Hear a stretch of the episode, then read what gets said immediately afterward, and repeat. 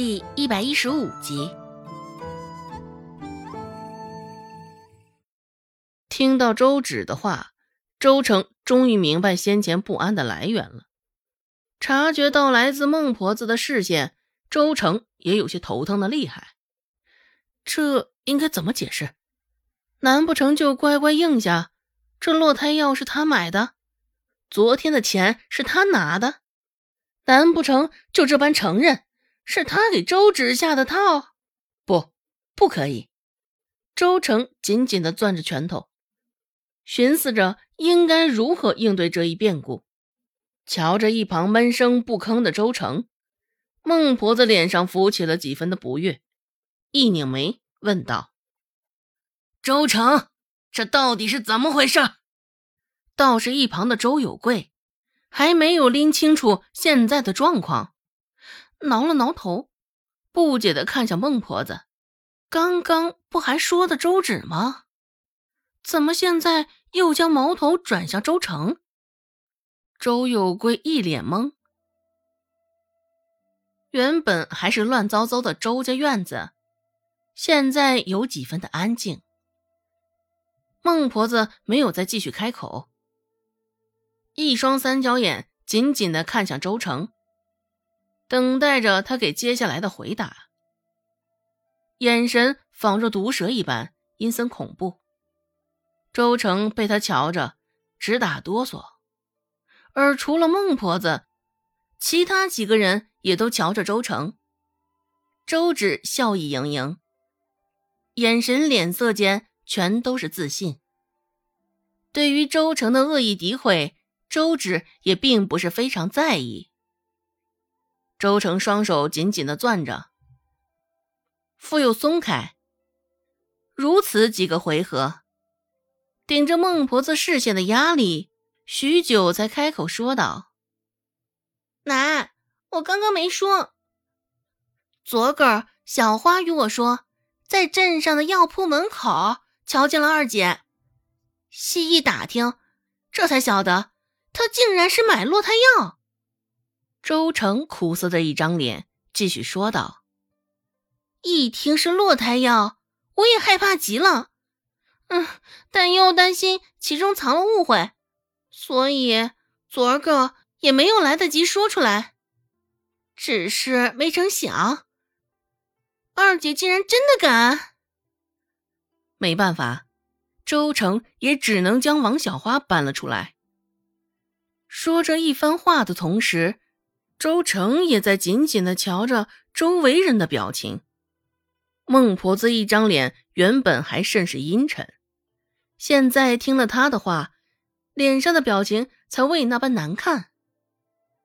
孟婆子双手附在背后，开口说道：“来吧，我就听你们俩说，看你们两个到底是谁在诓骗我。”敢在我的眼皮子底下做这种事儿，给我仔细你们身上的皮！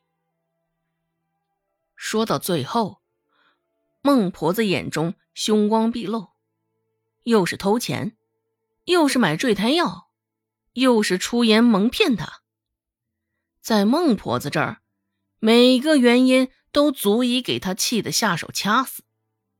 周有贵后知后觉，终于发现。场面上，周芷、周成对立的状态。只是对于两个人说的话，周有贵是分不清孰真孰假了，完全是一头雾水。哼！周芷轻笑一声，开口说道：“既然说到小花，三妹，你与她的关系可真是不错呢。你少顾左右而言其他。”说着，周芷扭过头，对一旁的孟婆子说道：“奶，你快听听，你快瞧瞧，这不就是二姐心虚的意思吗？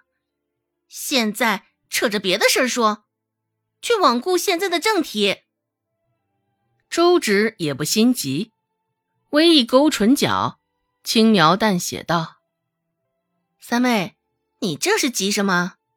我要说的话还在后头。”像你这般急不可待的将我的话打断，急急忙忙的要给我定罪，这才是心虚吧？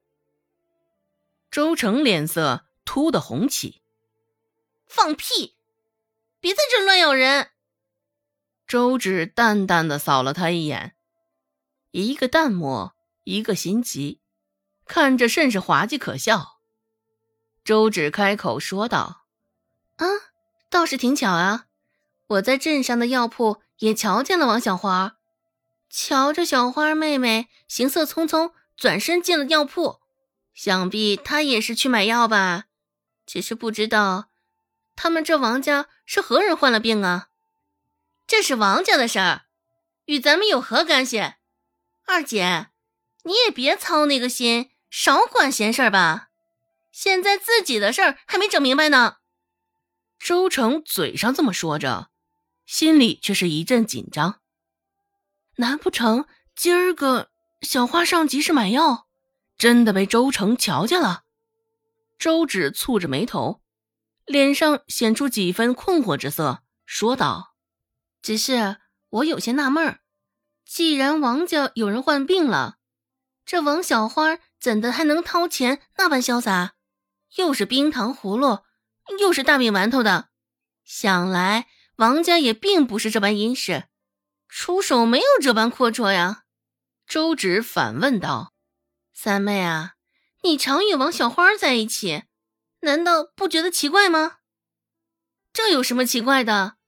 怎么说这也是人家的事儿啊，与我们有何干系？哎，话说回来，二姐，你这去药铺干什么呀？”难不成是为了堕胎药？周芷眼底浮出一层笑意，鱼儿上钩了。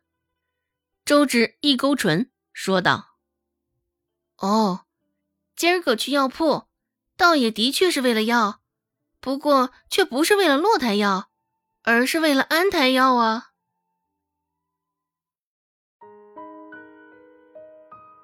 本集播讲完毕，感谢您的收听。感兴趣，别忘了加个关注，我在下集等你哦。